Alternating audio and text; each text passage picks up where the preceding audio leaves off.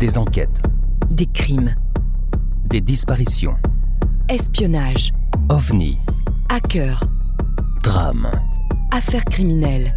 braquages, Des histoires incroyables qui nous passionnent. qui dépassent notre imagination.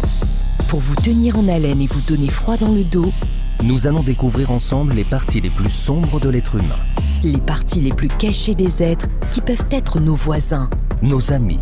Des membres de notre famille. Ou des personnes que nous croisons tous les jours. Nous allons essayer de comprendre pourquoi tout a basculé dans leur vie, Et quand sont-ils devenus des meurtriers? Alors détendez-vous Posez votre casque sur vos oreilles ou montez le son de votre radio. et embarquez avec nous.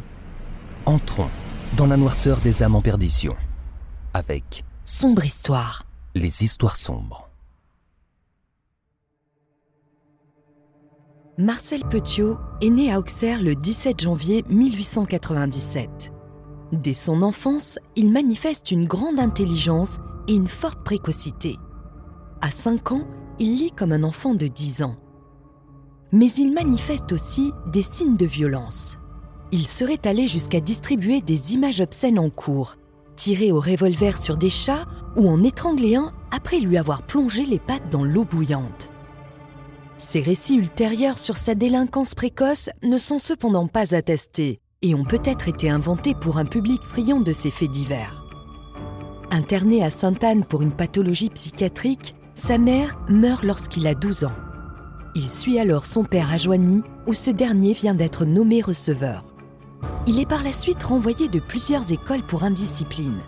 À 17 ans, il est arrêté pour avoir fracturé des boîtes aux lettres, non pas pour voler les mandats, mais pour y lire les lettres et cartes postales. Il n'est pas condamné, un psychiatre l'ayant déclaré inapte à être jugé, estimant qu'il a une personnalité que l'on qualifierait aujourd'hui de bipolaire, inadaptée socialement et anormale. Abandonnant ses études de médecine pendant la Première Guerre mondiale, il devance l'appel et s'enrôle dans l'armée le 11 janvier 1916. Il est blessé au pied d'un éclat de grenade le 20 mars 1917. Accusé de vol de couverture à l'hôpital où il est soigné, il fait un premier séjour à la prison militaire d'Orléans avant d'être transféré dans le service psychiatrique de l'hôpital de Fleury-les-Aubrais où les psychiatres le déclarent neurasthénique, déséquilibré mental, dépressif paranoïaque et sujet à des phobies. Il est tout de même renvoyé au front en 1918, blessé une nouvelle fois et réformé pour troubles psychiatriques. La commission militaire de réforme de Sens fixe son invalidité à 40% et le déclare réformé temporaire. Un an plus tard, en 1920 à Orléans, une autre commission fixe à 100% cette incapacité, ramenée à 50% en mars 1921. Le 18 juillet 1923, une dernière commission conclut à une psychose mélancolique, une obsession de la persécution et une démence précoce. Les anciens combattants bénéficient d'un accès facile aux études et d'une procédure accélérée. Il obtient en trois ans son diplôme de médecine de la faculté de médecine de Paris le 15 décembre 1921 avec mention très bien. Sa thèse porte sur le syndrome de Landry. En 1922, il ouvre un cabinet médical à Villeneuve-sur-Yonne où il devient rapidement populaire en offrant aux indigents consultations et vaccinations. Mais il se fait aussi remarquer pour des tendances à la kleptomanie. Élu conseiller municipal en 1925 puis maire en juillet 1926, il épouse le 4 juin 1927 à Seignelay Georgette Valentine Lablé, fille d'un commerçant local, propriétaire d'un restaurant parisien chez Marius, situé 5 rue de Bourgogne. Leur fils unique Gérard est né le 19 avril 1928. Rapidement, il est cité devant les tribunaux pour plusieurs délits fausse déclaration à l'assurance maladie, détournement de fonds. Son avocat, maître René Floriot, lui évite à chaque fois la prison ferme.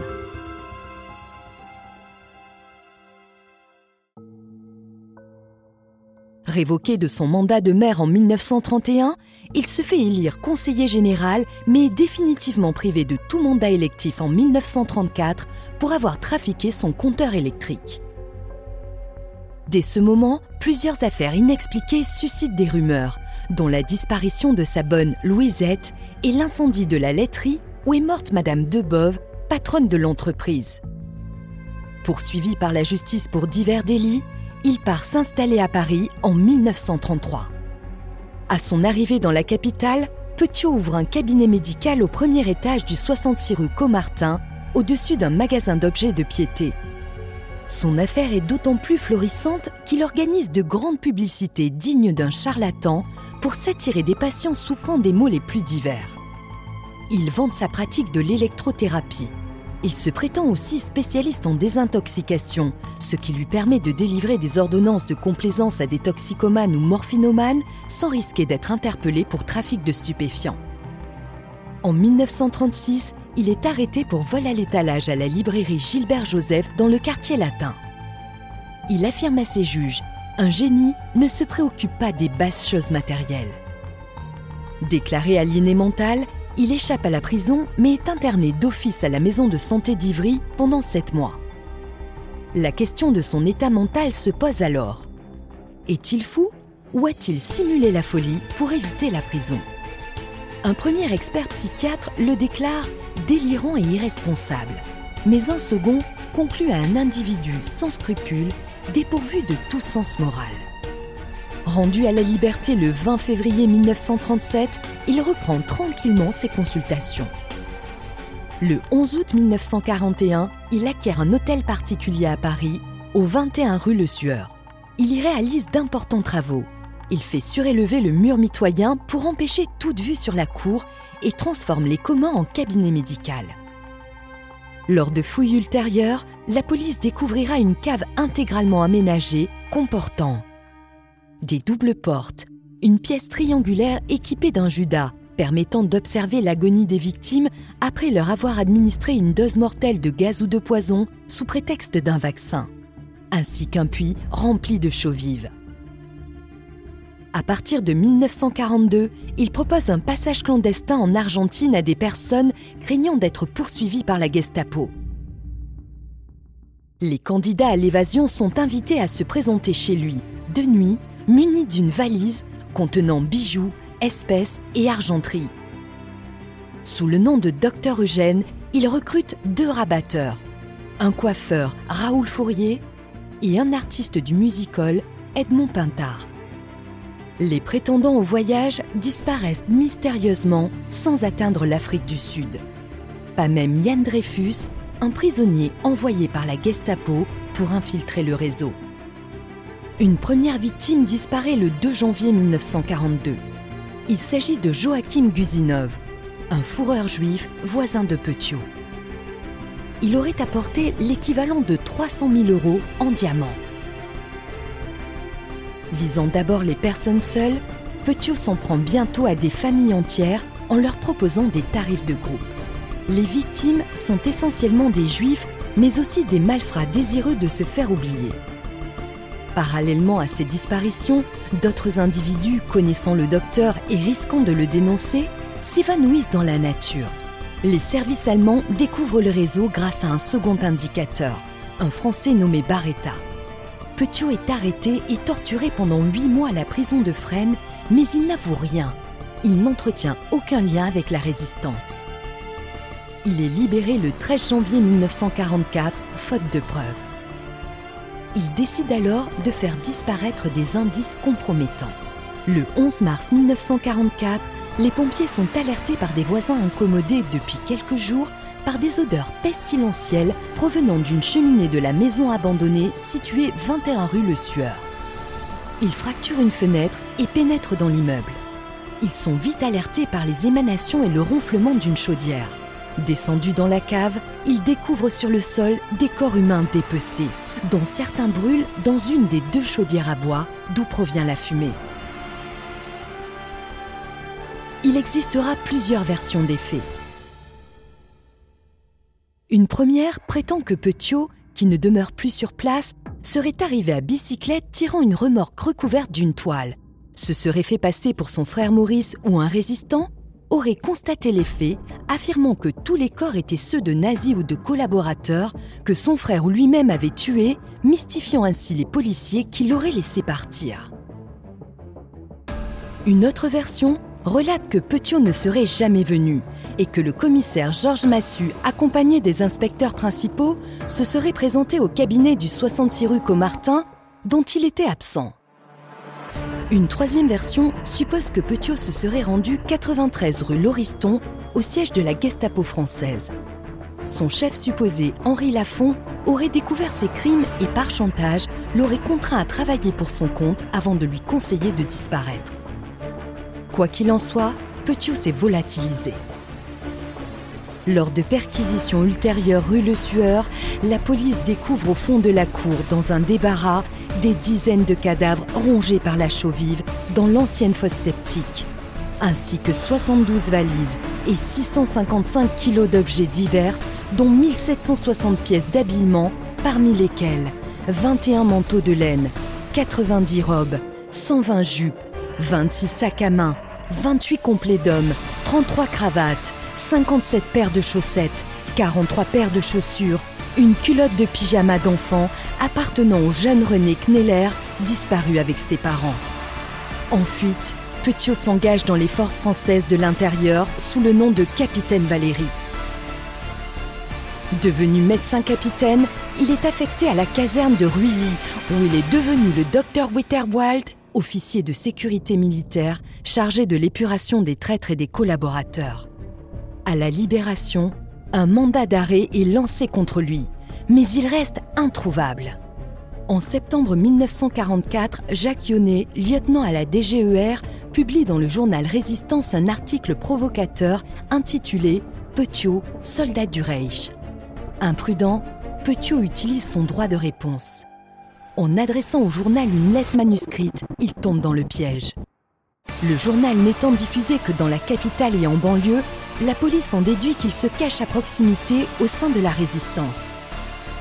Elle compare son écriture facilement identifiable à celle de tous les officiers FFI parisiens. Finalement, l'inspecteur Henri Soutif l'arrête le 31 octobre 1944 à la station de métro Saint-Mandé-Tourelle.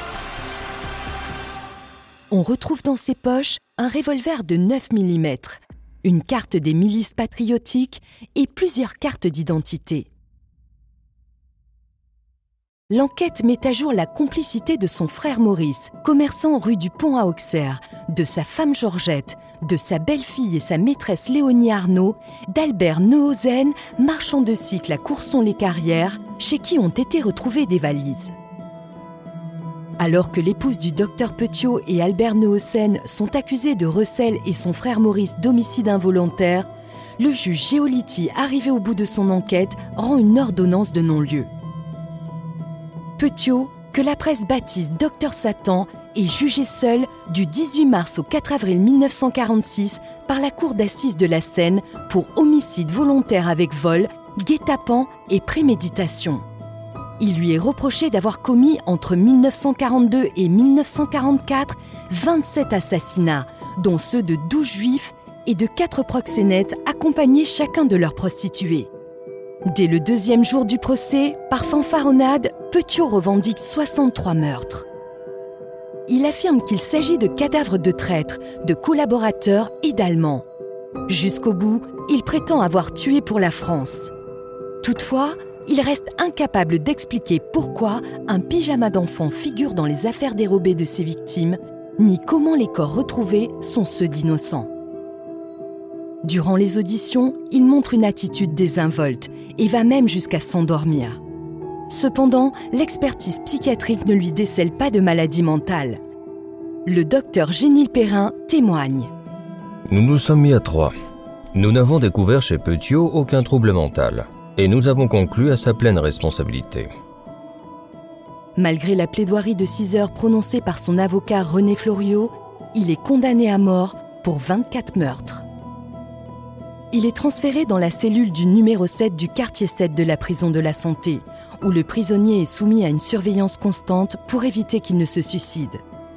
Petiot partage son temps entre la lecture et la confection de broderies. Au matin de l'exécution, quand l'avocat général Pierre Dupin le réveille en lui disant ⁇ Ayez du courage, Petiot, c'est l'heure ⁇ il rétorque ⁇ Tu me fais chier !⁇ Et quand au dernier moment, il lui demande s'il a quelque chose à déclarer, il répond ⁇ Je suis un voyageur qui emporte ses bagages. Ces paroles rappellent étrangement celles de Landru à son avocat qui le pressait d'avouer ses crimes. Cela, maître, c'est mon petit bagage. Soucieux de laisser une bonne image à maître Floriot, il lui demande de ne pas regarder l'exécution, affirmant ⁇ Ça ne va pas être beau ⁇ Le 25 mai 1946, à 5h07, il est guillotiné dans la cour de la prison de santé, dans le 14e arrondissement de Paris. D'après les témoins, il meurt avec détachement, un sourire aux lèvres. Il est ainsi le premier condamné de droit commun guillotiné après la libération. La fortune indûment amassée par Petiot est restée introuvable. Selon certaines estimations, elle aurait atteint quelques 30 millions d'euros en valeur de 2012. Plusieurs personnes rachètent son hôtel particulier du 21 rue Le Sieur et le démantèlent pierre par pierre pour y trouver un magot en vain. Le bâtiment est détruit et remplacé par un immeuble neuf dans les années 1950. Après l'exécution de son mari, Germaine Petiot travaille à Paris dans une boulangerie de la rue Notre-Dame de Nazareth. Bien que n'ayant pas assisté au procès, elle croit en l'innocence de son époux, déclarant en février 1948 Mon mari n'a pas été un assassin. Ce fut un exécuteur. Mon mari n'a tué et enseveli que les gens que d'autres lui avaient désignés. D'après des sources incertaines, elle serait partie rejoindre son fils Gérard en Amérique du Sud, à la fin des années 1940. Cette installation de la famille Petiot en Argentine a peut-être été facilitée par une partie de l'argent des victimes, car il paraît étrange que rien n'ait été retrouvé de cette fortune. Mais cela n'a jamais pu être établi, et le mystère demeure.